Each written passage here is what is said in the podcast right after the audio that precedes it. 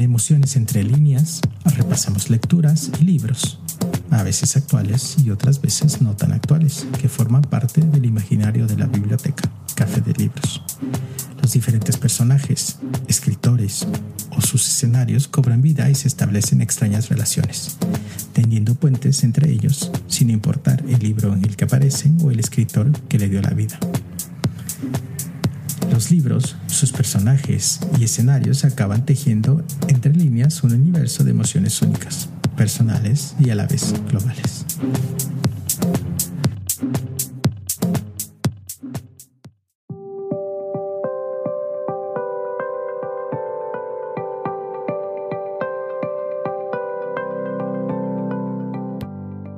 Hoy, en Emociones entre líneas, lecturas a la sombra de un cafeto.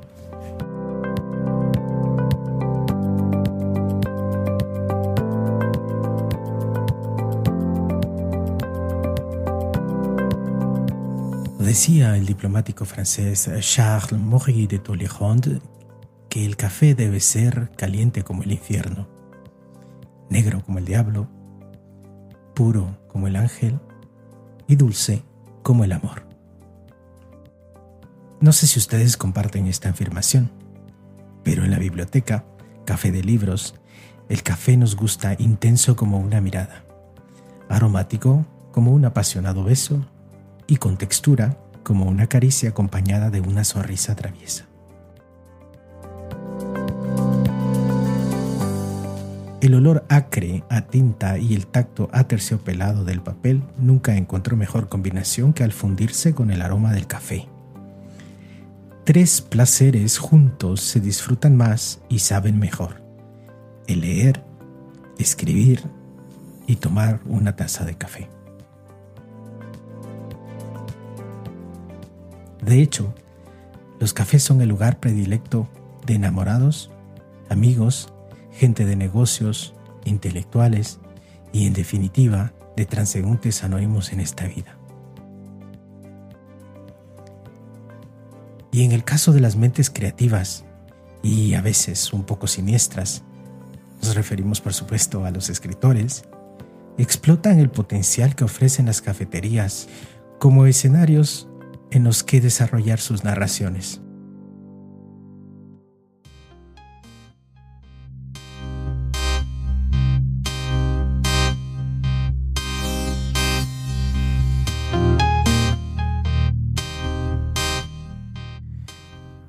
Un ejemplo claro es el Café Atena, ubicado en Orfea, una magnífica localidad de los Hamptons, en Estados Unidos el lugar elegido por los más adinerados neoyorquinos para pasar sus vacaciones y en la que transcurre la novela de Joel Dicker, La desaparición de Stephanie Mailer.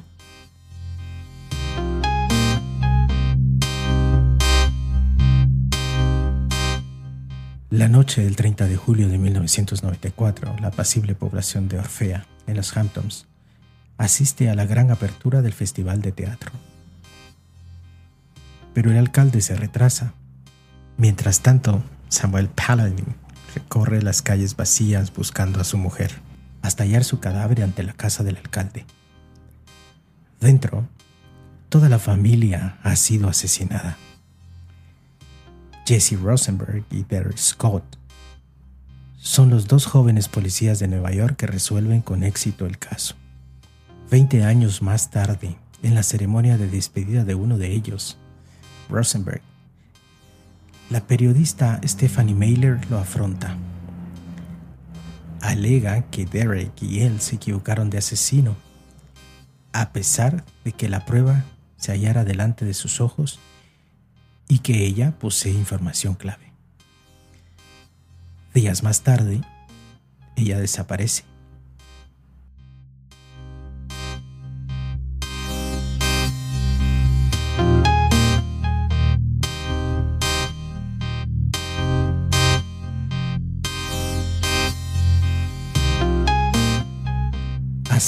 Se inicia este colosal thriller que avanza en el pasado y el presente a ritmo vertiginoso, sumando tramas, personajes, sorpresas y vueltas de tuerca, sacudiendo e impulsando al lector sin freno posible hacia el inesperado e inolvidable desenlace. En esta historia, uno de los escenarios que aparece es un coqueto café, en el que los diferentes personajes transitan y de una u otra forma se teje otra narrativa que nos ayuda a comprender las diferentes personalidades de sus personajes. Si bien es cierto, no se dan muchos detalles descriptivos de este en la novela, será un lugar clave tanto para el desarrollo de las investigaciones de todo lo que está sucediendo, como para imaginar la intensidad de algunas relaciones establecidas entre los personajes.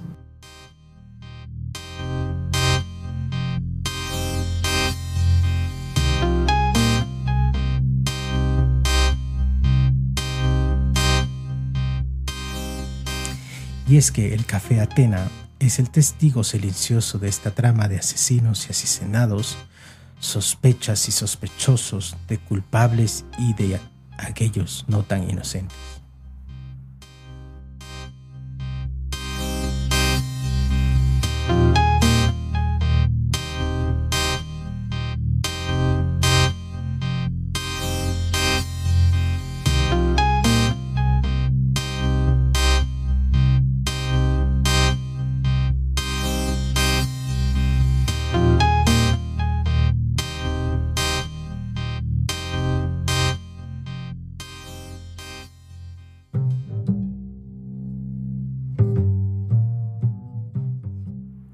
Dicker es hijo de una bibliotecaria y un profesor de francés, nacido en el área francoparlante de la ciudad de Ginebra, en Suiza, en 1985. A simple vista, este país, Suiza, tiene poco que ver con el cultivo de café. Sin embargo, este se ha transformado en los últimos años en un gigante del comercio del café siendo sus exportaciones muy superiores a los productos más tradicionalmente asociados con el país, como el queso y el chocolate. Curiosamente, tampoco asociamos a este país con la cebolla. Pero todos los últimos lunes del mes de noviembre se celebra el Sibelemery en la ciudad de Berna, una fiesta popular tradicional cuya protagonista es la cebolla. Y es este bulbo tan sencillo y a la vez esencial en cualquier gastronomía el que nos enlaza a la próxima lectura.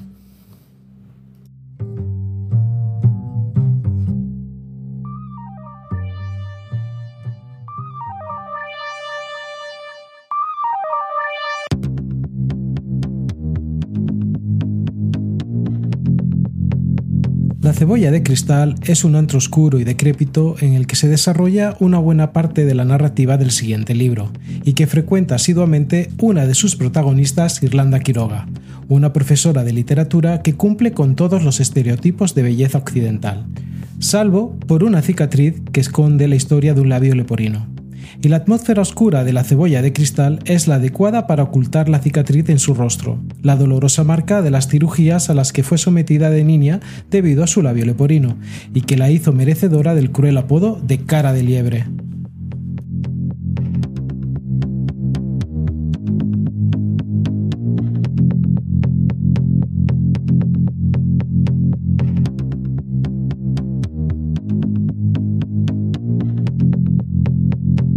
Estamos hablando del thriller psicológico de la escritora mexicana Liliana Bloom, titulado Cara de Liebre. Si bien es cierto que la cebolla de cristal se presta como excusa para hacer otro tipo de repasos literarios, como ese lugar sórdido y barrio bajero, esta vez nos vamos a centrar en la cita que la protagonista ha concertado en un café del centro de la ciudad, del que tampoco se da mucho más detalle. Irlanda recibe una misteriosa carta en la que un aún más misterioso personaje le propone una cita en un café del centro. La autora escribe, El pretendiente estipulaba el día, la hora y prometía no decepcionarla.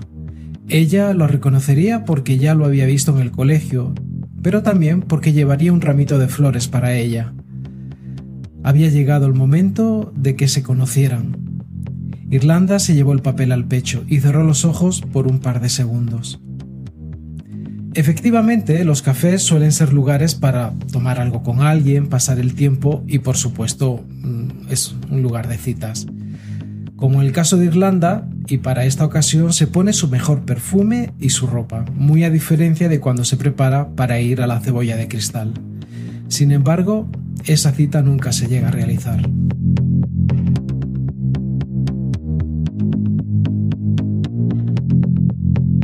Liliana Bloom presenta una historia sobre las consecuencias que trae la deshumanización y el rechazo constante que con esta lectura nos lleva a cuestionarnos sobre temas como la importancia que le damos a la apariencia física, el machismo imperante en nuestra sociedad y las descripciones gráficas de violencia en la ficción. Con profunda sordidez y humor negro, Cara de Liebre es un honesto relato de lo que nos cosifica, de la cárcel que supone el cuerpo y los mecanismos que inútilmente buscamos para cubrir lo que a los ojos de los demás nos vuelve monstruosos, pues siempre queda algo, un vestigio, una marca que traiciona, que suele ser a veces más bochornosa incluso que el defecto en sí, real o aparente.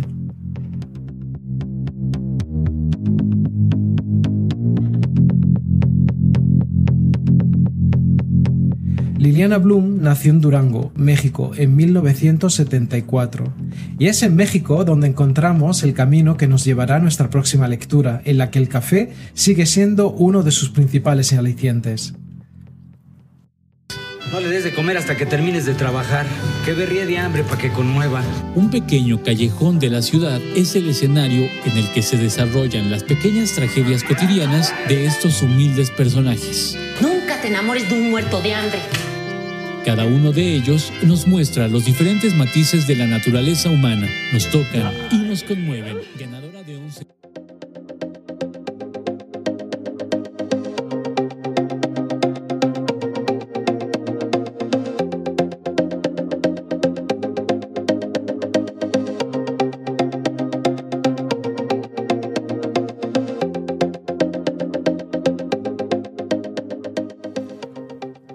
Lo que acaban de escuchar es el audio de una película dirigida por Vicente Leñero que tiene lugar en la década de 1990 en pleno centro histórico de la Ciudad de México. La historia es narrada desde tres diferentes perspectivas. Don Ru, el dueño de la cantina donde la mayoría de los hombres se reúne a beber y jugar dominó, Alma, la chica hermosa del barrio que busca pasión, y Susanita, la solterona dueña de la vecindad donde Alma y otros de los personajes viven. Esta película es la adaptación cinematográfica de nuestro próximo libro, convertida en un drama urbano mexicano. Nos referimos a la historia original que ocurre en el Cairo de la década de 1940. Estamos hablando del Callejón de los Milagros, escrita por Majid Mahfoud.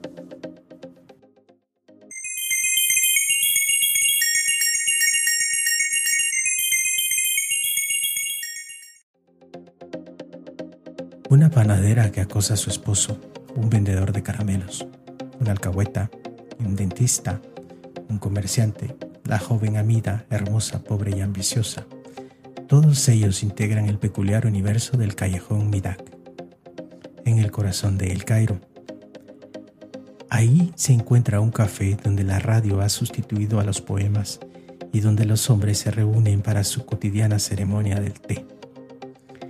La calle con su sórdida miseria y sus mil colores, es el testimonio de una apasionante trama que expresa las contradicciones humanas.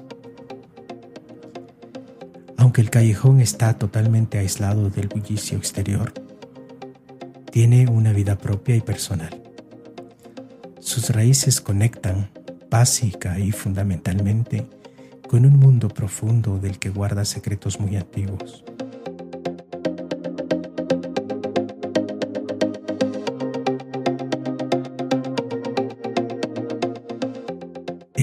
De Midak hubiera quedado en completo silencio de no ser por el café de Kirsha, iluminado por una tenue luz eléctrica cuyos cables estaban cubiertos de moscas. El café articula la existencia de los protagonistas de esta historia magníficamente entretejida por el autor. El café Kirsha es una sala cuadrada, bastante destartalada aunque las paredes están adornadas de arabescos. Los únicos indicios de su gloria pasada eran su antigüedad y los pocos divanes que había repartidos por la sala. En la entrada del café, un operario se aplica en fijar un viejo aparato de radio a la pared. En los divanes hay unos cuantos clientes fumando la narguile y bebiendo té.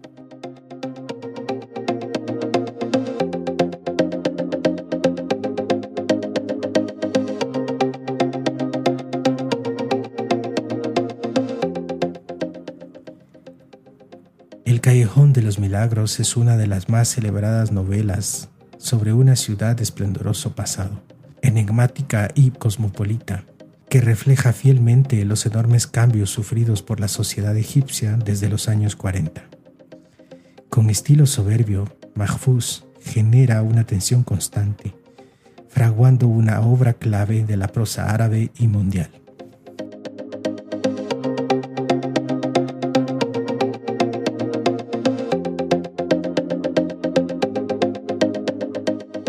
Najib Mahfouz nació en Gamaliya, una zona del barrio antiguo del Cairo, en 1911 y falleció en la misma ciudad en 2006. Ha publicado más de 30 obras entre novelas y relatos, la mayoría de las cuales han sido adaptadas al cine, al teatro y a la televisión. Considerado el padre de la prosa árabe contemporánea, en 1988 le fue concedido el Premio Nobel de Literatura.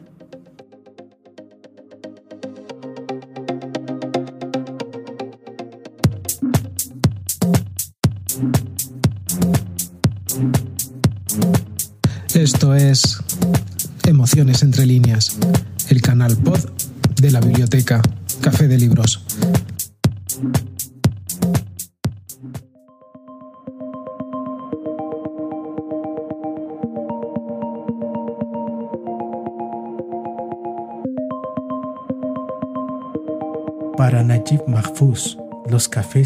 escenario perfecto para retratar los conflictos existenciales de cada uno de los personajes que lo frecuentan y describir la problemática social de su país. La manera de presentar a los personajes asiduos al café y la misma impresión de vida que reina en el interior del café de Kirsha nos recuerda un poco el modo de vida de las abejas en una colmena. Este café es un microcosmos en el que cada persona tiene un papel concreto y a modo de una colmena, nos encontramos personajes que se asemejan a las abejas obreras, a los zánganos y a la abeja reina. Si en una colmena las abejas que se ven comúnmente son las obreras, que también constituyen la parte más numerosa de la colonia, en el café Kirsha retrata a la perfección la vida de estas personas que la vida las ha puesto en las situaciones más complejas de su existencia. Y es en España que encontramos otra novela cuyo autor utiliza una estrategia descriptiva similar para crear otro microcosmos en torno a un café que refleja la vida de la España de la posguerra civil. Nos referimos a la novela La Colmena, escrita en 1951 por el español Camilo José Cela Exploremos este sólido puente tendido entre el Callejón de los Milagros y la Colmena.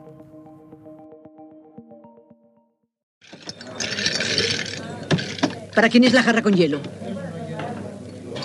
Es la jarra de don Mario. ¿Y el bicarbonato? Lo ha pedido don Ricardo. ¿Para qué lo querrá? Si no come. Si esos muertos de hambre no comen. Solo piden el bicarbonato a mala idea. Para hacer gasto. Hay tres poetas y solo veo dos vasos. No, doña Rosa, perdone usted que le diga, pero hay tres vasos. Es que uno está medio tapado por los libros. Anda, espabila y tengamos la fiesta en paz. Pues nos han merengado. Ande, ande, cada cual a lo suyo. No perdamos la perspectiva. Que leñe. Ni el respeto, ¿me entiende? Ni el respeto.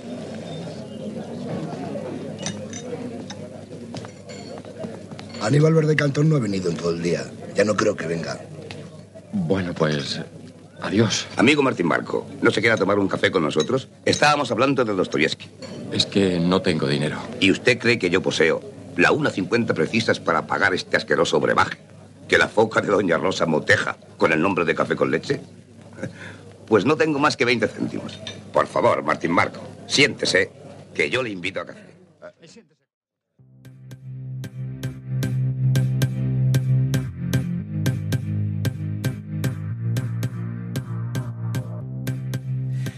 Esto fue un breve fragmento de la adaptación al cine de esta novela realizada por Mario Camus en 1982. Esta película contó con un extenso plantel de figuras del cine español de aquella época. El propio escritor, de hecho, tiene un pequeño papel en la película. La Colmena es una de las obras más representativas y relevantes de Camilo José Cela. La primera edición se publicó en Buenos Aires en 1951, no pudo publicarse en España hasta 1963 debido a la censura de la dictadura militar de Francisco Franco. Aunque su primera novela, La familia de Pascual Duarte, logró muchos éxitos, es con La Colmena con la que consiguió su fama internacional. Como una colmena ruidosa, en esta novela aparecen, como habíamos dicho, casi 300 personajes en total, pero apenas se aprecia su fisonomía.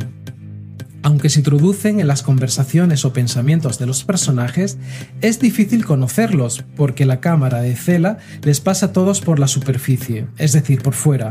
La colmena abrió un nuevo camino para las novelas de aquella época, como una especie de nuevo paradigma. El espacio, es decir, el café, cuya descripción física se irá desgranando a lo largo de la novela, es uno de los lugares fundamentales, porque en él se entrecruzan la vida de, muchos personajes. En la colmena de Camilo José Cela hay una escena famosa en la que los tertulianos del café descubren de repente que las mesas de mármol del local son en realidad lápidas dadas vuelta. La idea parece una de las bromas macabras que abundan en la obra del escritor. Sin embargo, es una anécdota que responde a un hecho histórico. Parece ser que en aquellos años un tal Antonio Toledano tenía en Madrid un negocio de reciclado de lápidas descartadas, que él pulía y montaba en mesas para luego venderlas. Como a veces el lijado era insuficiente, se cuenta que durante varias décadas no era inhabitual que si uno tenía la curiosidad de pasar el dedo por el anverso de la mesa de un café o de un restaurante, acabase por distinguir el nombre de un difunto. El café de Doña Rosa, así se llama la dueña, es de hecho la imagen de los cafés que tuvieron un papel preponderante en la creación de movimientos no solo afines a la literatura y a las artes, sino también a nivel político y social, ya que estos espacios representaban también los principales centros de reunión de políticos, revolucionarios, intelectuales, empresarios, conspiradores y aristócratas. De esto trataban las tertulias literarias que comenzaron a asomarse a finales del siglo XIX en los emblemáticos cafés de la capital, en este caso de Madrid, y que convirtieron a muchos de estos establecimientos en míticos espacios culturales que reunieron a una gran suma de artistas e intelectuales de la época.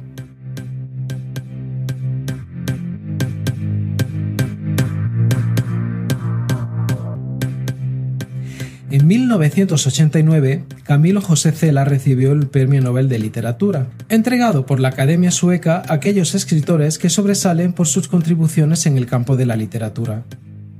Diez años más tarde escribió su última novela, Madera de Boj, en la que el autor dirige su mirada maestra hacia la fachada marítima gallega, convirtiéndose en puntual notario de la capacidad destructora de la Costa de la Muerte.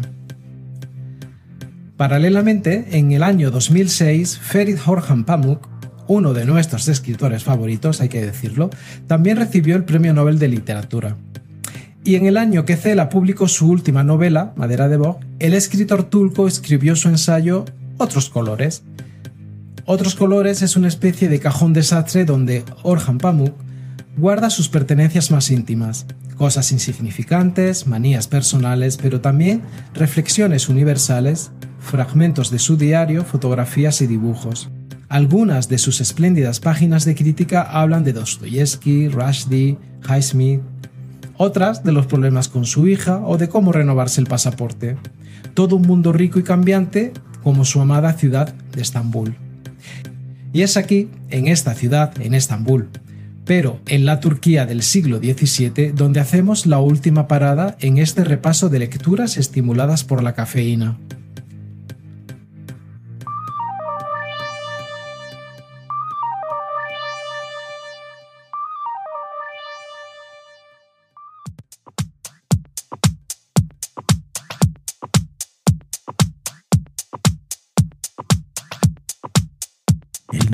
Café proviene de la palabra árabe kahwa, que significa excitante, vigoroso.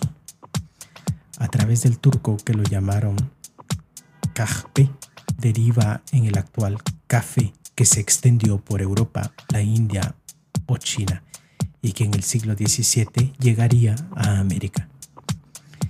De una forma u otra, le debemos a Turquía la popularización de esta bebida de origen etíope, donde se utilizó como una valla que producía energía, y que es en Egipto y Yemen donde se empezó a preparar el café con todos los granos tostados y molidos tal y como lo conocemos hoy. Conozcamos este origen de la mano de Tom Hillenbrand y su novela El ladrón de café.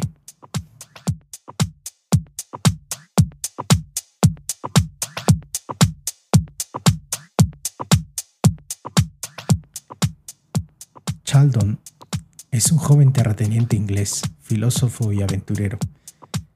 Tras arruinarse en el mercado de valores de Londres y falsificar unas letras de cambio, ha acabado en una cárcel en Ámsterdam.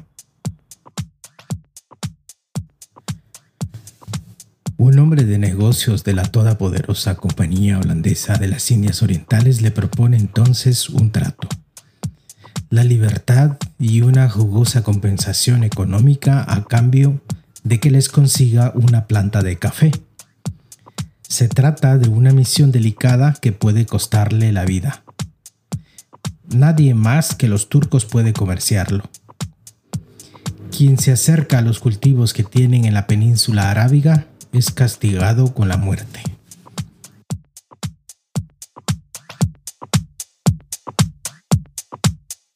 El ladrón de café es una magnífica novela histórica que hilvana acertadamente la crónica de un robo audaz plagado de aventuras, intrigas, conspiración, persecuciones y una pizca de amor, con un retrato espléndido de una época donde el avance de las ideas, el conocimiento y los ingenios mecánicos de todo tipo empezaba a cambiar el rumbo de la historia.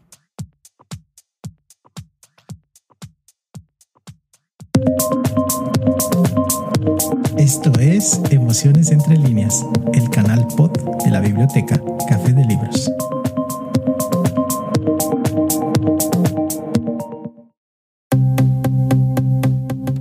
Queremos terminar este pod invitándoles a descubrir otras narraciones en las que el café es su protagonista. Café Karnak, una novela corta de Najib Mahfouz, la acción se sitúa en el Egipto de los años 70 y nos traslada con sensibilidad al corazón de un cambio histórico y sus dolorosas contradicciones. Otra obra, Callejón de Dolores, publicada en 2016 por el escritor guatemalteco Francisco Pérez de Antón. Basada en un hecho real, es una novela apasionante y una vívida crónica de 1929 en el que un médico es también caficultor sujeto a los vaivenes del mercado exportador de Guatemala. De hecho, este título, déjenme anticiparles, ya lo hemos identificado para un próximo pod thriller en el Triángulo Norte. Los siete aromas del mundo, publicada en 2004 por Alfred Bosch, un predicador puritano de Londres, condena la bebida de moda, es decir, el café, en Europa del siglo XVII.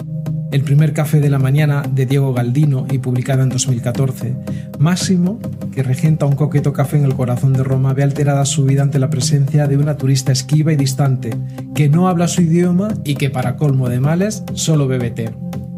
El grupo de lectura, escrita por Elizabeth Noble y publicada en 2010, cinco mujeres que tienen problemas similares y han establecido una forma peculiar de manejarlo a través de la lectura y los libros.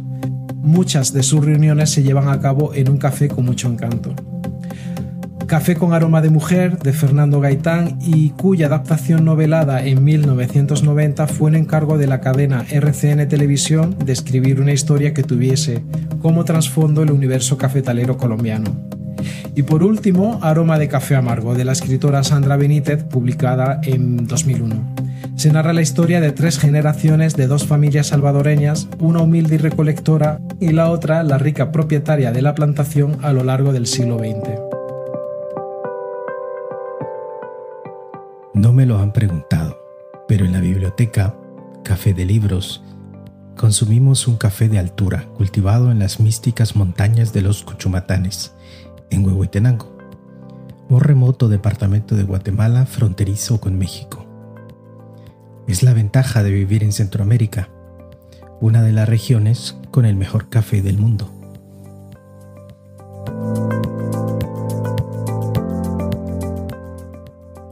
Ahora sí, finalizamos el repaso de las lecturas con sabor a café.